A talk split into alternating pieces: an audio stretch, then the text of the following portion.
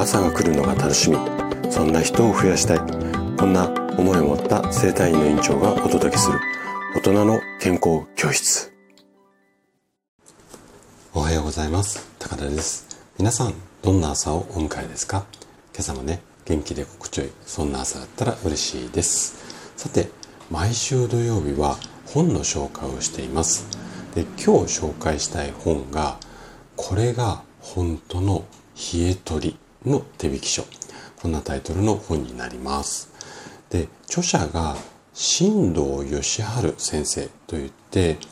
娘さんの幸恵さんとの共著まああの先生お一人ではなくて娘さんと、まあ、共に書かれたこんな本になります。で新藤先生は耳鼻科のドクターをしていて退職後は自宅で治療院を経営されていると、まあ、ちょっとね変わった あの経歴の先生です。で、えっと、この時期に冷え取りっていうようなタイトル聞いたらね、そういうふうに思う方もいらっしゃると思うんですが、実はね、意外と夏の前の時期とか、今結構ね、暑い日なんかクーラーがガッて入ってきて、冷えについてのご相談が、あの、非常に多くなるので、えっと、今日ね、この本を紹介しようかなというふうに思っています。で、えっと、まあ、それもそうなんですが、あとはね、この、今回書かれていた新藤先生が、えー、ドクターの経験をお持ちの先生が、ちょっとね、こんなことを思いながら治療に当たっているのかって、こうね、強くね、まあ、共感するっていうか、うん、そういうふうに、あ、すごいなって思うところが多かったからなんですよね。で、私は、お医者さんじゃないんですが、常にね、今回の本と同じような気持ちを持って活動しているので、すごく共感できるし、まあ、書かれている内容も、私が生体院で患者さんにアドバイスしていることと、まあ、共通する部分がある。っていうか、私がもしかしたら先生と同じ考え、私の考えに先生がついてきてるんじゃなくて、先生の方がね、臨床経験すごく多いので、まあ私がね、たまたまに似たような考えをしているのかなっていうところもあるとは思うんですが、じゃあね、あの、どんなところがこう共通するのかとか、先生どんな思いで書かれているのかっていうところを、ちょっとね、初めにの部分をね、紹介させていただきたいなというふうに思います。ちょっとね、長くなるんですが、えー、読み上げますね。大阪大学の医学部を卒業した私は耳鼻科の医者になりました。新米の頃は患者さんを見ることに無我夢中でしたが、うん、ここね私も本当に修行時代全く同じような感じなんですがで、えっ、とその後ね十数年も経験しますと治療のためにたくさんお金を使わせたり長い時間かけたり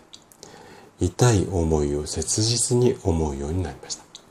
ここも私が1店舗のせ、1店舗目のね、神奈川県で生態をオープンさせて、うん、経営がね、軌道に乗ってきて、まあ予約が取りづらくなってきた時と、全くね、同じような思いかな、なんていうふうに思っていて、で、また戻りますね。そして、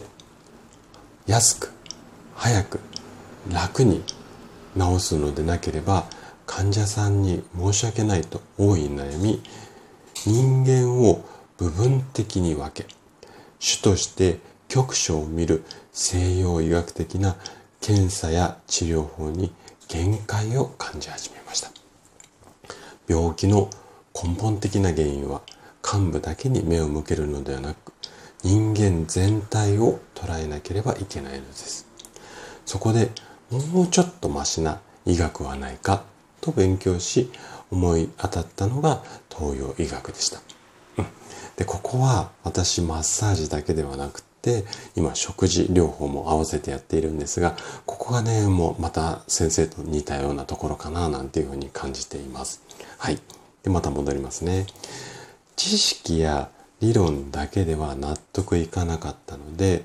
自分の体だけでなく家族を実験台に鍼灸や漢方薬をなどを試しながらいろんなことを身につけて学びました。ここもね、全く一緒なんですね。私も自分自身、あとは奥さんもいやあの人体実験しながら調子がこれ飲んだらこれ食べたら調子がいい悪いってまさにね毎日今でも人体実験していますで元に戻りますね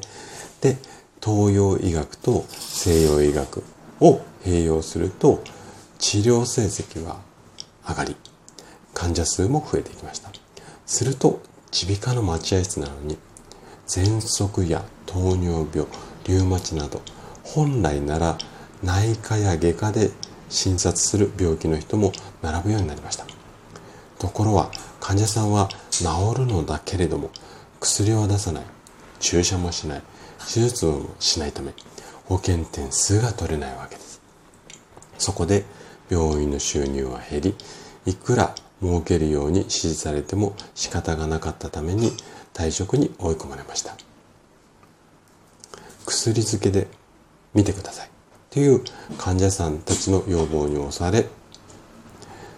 ごめんなさいねこれ薬漬けじゃないですね。はい。読み間違えちゃいました。続けてみてくださいでしたね。続けてみてくださいという患者さんたちの要望に押され1981年の4月1日から自宅で開業。その後は東洋学一本で部位ごとに考えるのではなく人間の体を全体として見てまいりました。冷え取りという療法を発明発見したのは1983年の5月。ちょうど満60歳の頃です。自分自身足元の冷えが気になったの気になったので暖かくしてみたら体調が良くなりました。とこの後もねまだまだ続くのですが続きはね是非まあこの本をね読んでいただきたいんですけれどもそれとねドクターに対してこんな言い方をするとねちょっと私がね偉そうに聞こえるかもしれないんですが今まさにね私が栄養療法を取り入れて人を見ることここを大切にしているのと先生のお考え全く一緒だなってそう強く感じています。で難しい文章もなくてねとっても読みやすい一冊です。もしね今日のこの話を聞いていただいて興味が湧きましたら是非ね手に取って読んでみてはいかがでしょうか。そして例によって例のごとく図書館にもねおそらくあるかなとは思います。でもし図書館になかったり借りるのではなくて購入したいよっていう場合は概要欄に Amazon のリンクを貼ってありますので是非そちらを参考にしていただけたら嬉しいです。はい。ということで今日も最後まで聞いていただきありがとうございました。番組の感想なのでねお気軽にコメントいただけると嬉しいです。それでは明日の朝7時にまたお会いしましょう。今日も素敵な一日をお過ごしください。